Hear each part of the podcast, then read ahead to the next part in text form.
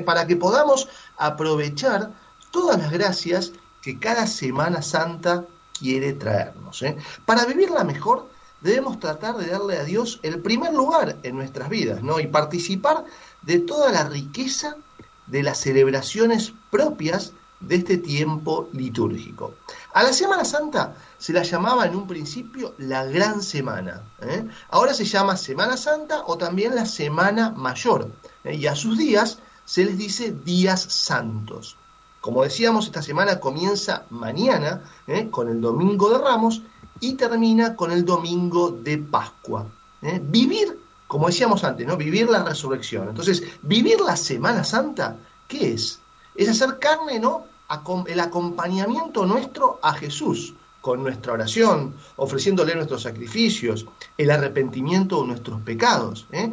Tratemos de asistir al sacramento de la penitencia en estos días para morir al pecado y resucitar con Cristo el día de Pascua. ¿eh? Lo importante de este tiempo, además de recordar lo que Cristo padeció, es entender también por qué murió y resucitó. ¿eh? Es celebrar y revivir su entrega a la muerte por amor a nosotros y el poder de su resurrección que es primicia de la nuestra. ¿eh? La Semana Santa sabemos que fue la última semana de nuestro Señor Jesucristo en la tierra y su resurrección nos recuerda que todos fuimos creados para vivir eternamente junto a Dios.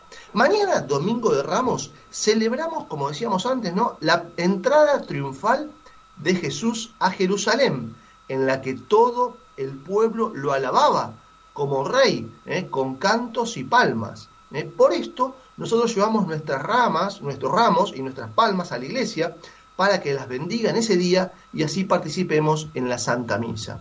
Luego tenemos el Jueves Santo, que ese día recordamos la última cena de Jesús con sus apóstoles, ¿eh? en la que les lavó los pies, dándonos un ejemplo profundo de servicio. En la última cena, Jesús se quedó con nosotros en el pan y en el vino. Nos dejó nada más y nada menos que su cuerpo y su sangre. Es el Jueves Santo cuando instituyó la Eucaristía, y el sacerdocio. ¿eh? Al terminar la última cena, Jesús se fue a orar al huerto de los olivos y allí pasó toda la noche en mucha oración y luego llegaron para detenerlo.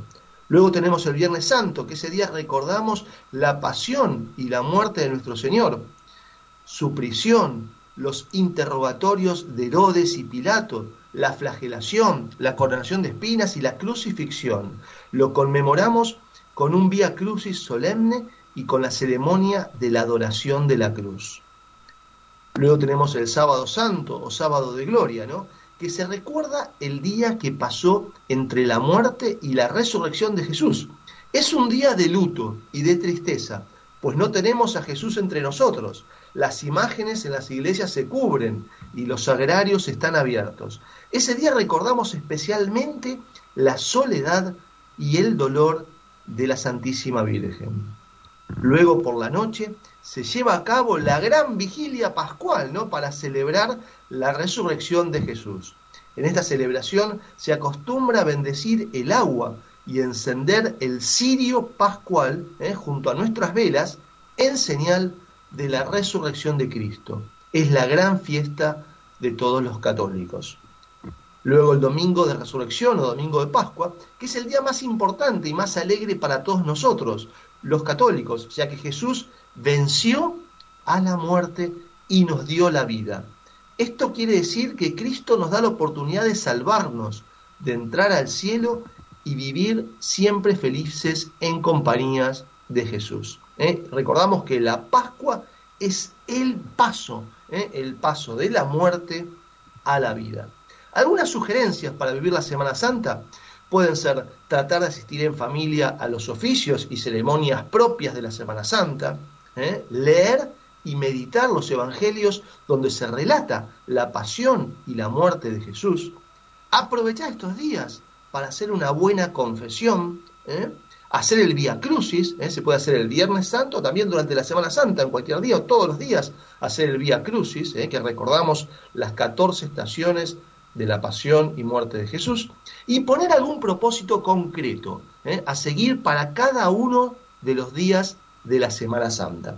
Hay una costumbre también muy linda, que es muy famosa también acá en Argentina, que es hacer la visita a las siete iglesias, que también quiero recordar un minutito, que es de la noche del jueves santo hasta el viernes santo al mediodía, que es una devoción bíblica y católica, esto visitar siete iglesias. Hoy una tradición, les cuento, iniciada en Roma por San Felipe Neri, ¿eh? y que se ha propagado por el mundo entero.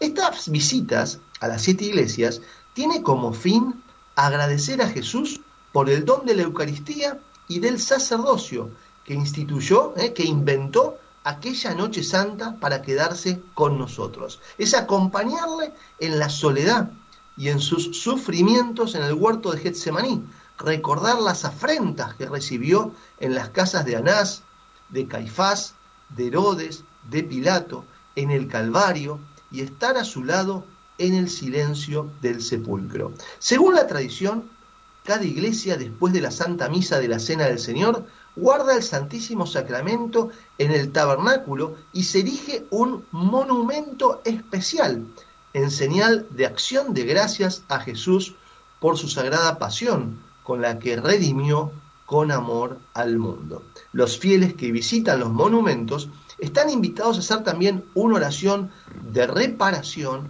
por el abandono con que frecuentemente se le deja a Jesús en el sagrario y la poca frecuencia en la participación de la Santa Misa y de la comunión.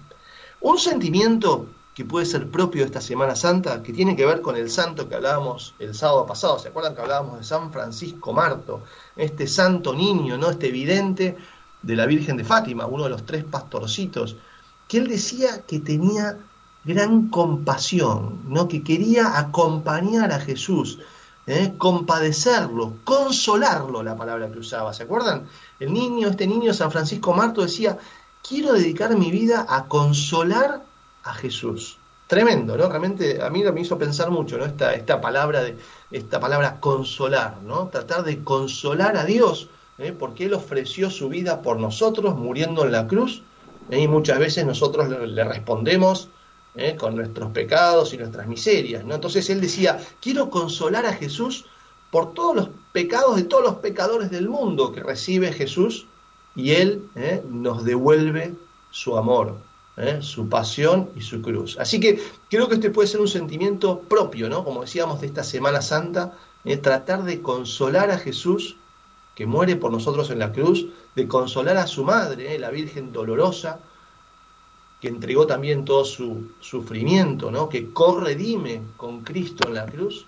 Así que creo que estos son los sentimientos propios para esta Semana Santa.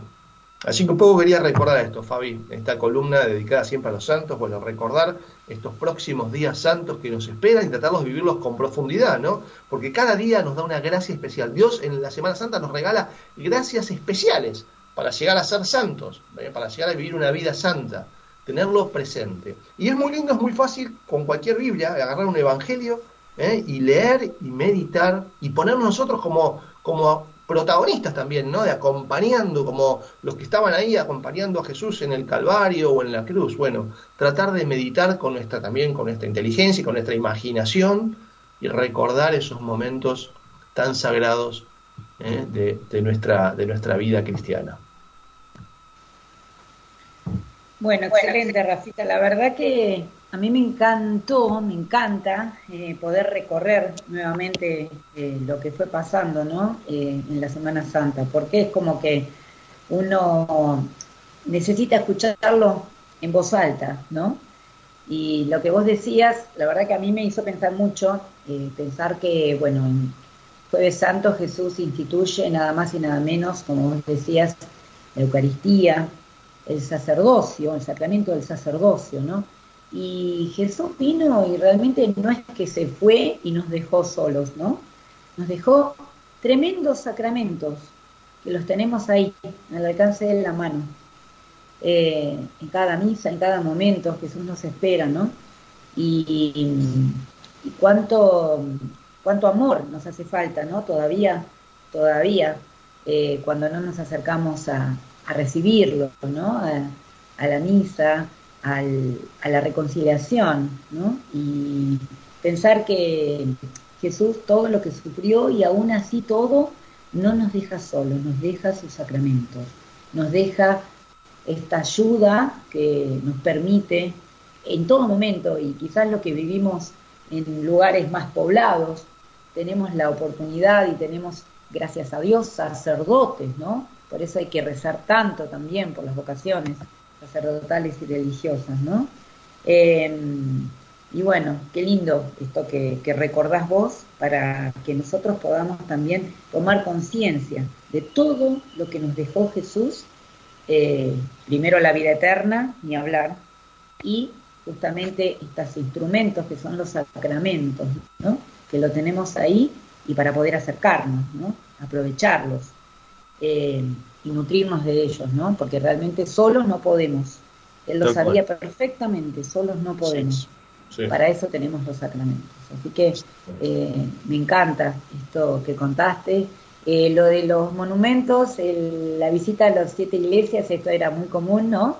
en la época de nuestros abuelos, de nuestros padres, ¿no? Pero qué lindo, qué lindo, eh, qué linda tradición, ¿no? Y que podamos ¿Sabes qué? Te cuento, ¿sabes que las catedrales de, bueno, por ejemplo, la Catedral Metropolitana de Buenos Aires, la Catedral de San Isidro, en Pilar también, hay un recorrido propio que se hace y uno puede acompañar, digamos, sale después de la misa, de la misa del Jueves Santo, a continuación se hacen los recorridos, uno puede ir con un grupo, eh, y hay, por ejemplo, uno se puede meter en, en, Nuestra Señora del Pilar, en la página, digamos, web, y ahí está el horario en que sale y el recorrido que se va a hacer. Lo mismo en Capital, lo mismo, en, como decía, en la Catedral de Buenos Aires. Hay muchos recorridos para hacer y esta visita a las siete iglesias, ¿no? Que bueno, o sea que te acompañan, vos Exacto, grupos. Sí, sí, uno puede ir con, grupos. Ah, qué bueno eso, Rafita. Qué, buena, qué buen dato. Sí, sí, sí. En Pilar hay un grupo que sale de la Catedral de, Pilar. Bueno, está en la página, ¿no? En la estación del Pilar. No sé. Busca y está el dato. Ah, perfecto. Eso está en la web. De, sí, En la web de cada, de cada catedral, de cada parroquia. Perfecto, buenísimo. Bueno, muchas gracias. ¿eh? La verdad que excelente este resumen, Rafita. Bueno, muy bien. Entonces ahora sí eh, si les parece, nos vamos a tomar unos minutitos eh, que va a durar la tanda y bueno, enseguida ya volvemos que tenemos muchísimo más de Reina del Cielo para compartir con ustedes. Madre María.